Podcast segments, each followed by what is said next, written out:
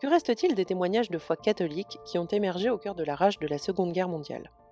Les plus célèbres figures auront donné leur nom à une place Frank Stock, une rue d'Étienne d'Orve, une fondation Jean Rodin. Les milliers d'autres nous auront laissé une photo, une lettre, que le Centre national des archives de l'Église conserve regroupées dans le fond de l'aumônerie générale catholique. Ce sont d'ailleurs 21 de ces lettres que nous vous proposons d'écouter dans ce podcast. Dès juin 1940, le commandement militaire allemand en France instaure une répression judiciaire basée sur son code pénal, désormais en vigueur en zone occupée.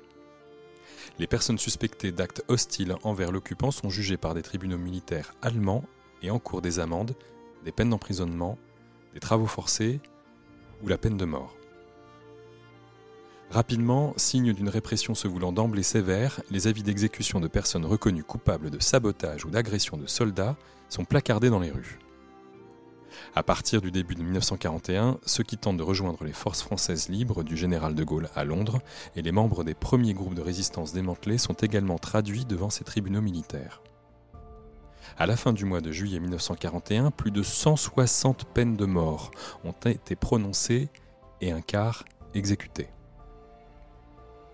Parallèlement à cette politique judiciaire, dès septembre 1940, d'autres mesures répressives sont mises en place pour dissuader la population de toute action contre les forces d'occupation, comme des internements administratifs, c'est-à-dire sans jugement et sans limite de temps, contre des personnes considérées comme dangereuses. Le 21 août 1941, l'aspirant d'intendance de la Kriegsmarine Alphonse Moser est assassiné au métro Barbès, à Paris. Dès le lendemain, les Allemands promulguent une ordonnance transformant les prisonniers français en otages. Parmi eux, Honoré d'Étienne d'Orbe. Né en 1901, Honoré d'Étienne d'Orve sort de l'école polytechnique en 1923 et s'engage dans la Marine nationale. Lieutenant de vaisseau à la déclaration de guerre, il refuse la défaite et rejoint les forces françaises libres à l'ombre. En décembre 1940, il est envoyé en mission en France pour monter un réseau de renseignement dans la capitale, le réseau Nemrod. Dénoncé, il est arrêté le 22 janvier 1941.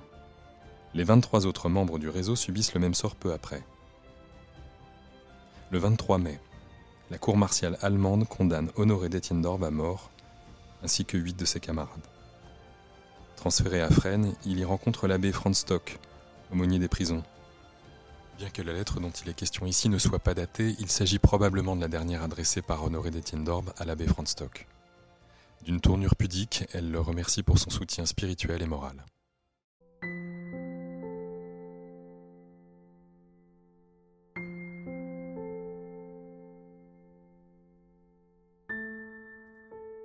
Cher monsieur l'abbé, je vous remercie du fond du cœur de ce que vous avez fait pour moi.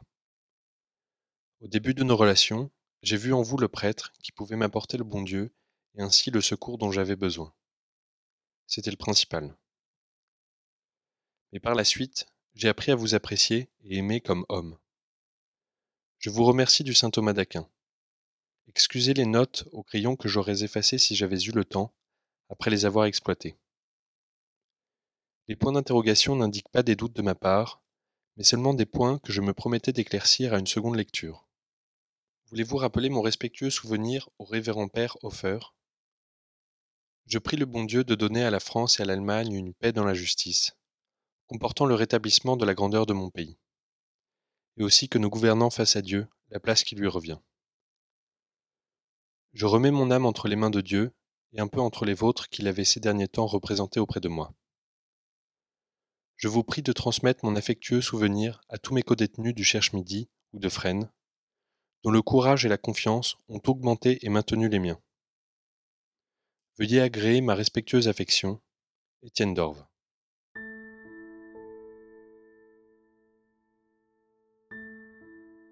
Honoré d'Étienne d'Orve est fusillé le 29 août 1941 au Mont Valérien aux côtés de Maurice Barlier, sous-lieutenant FFL, et de Jean Dornic, officier hollandais.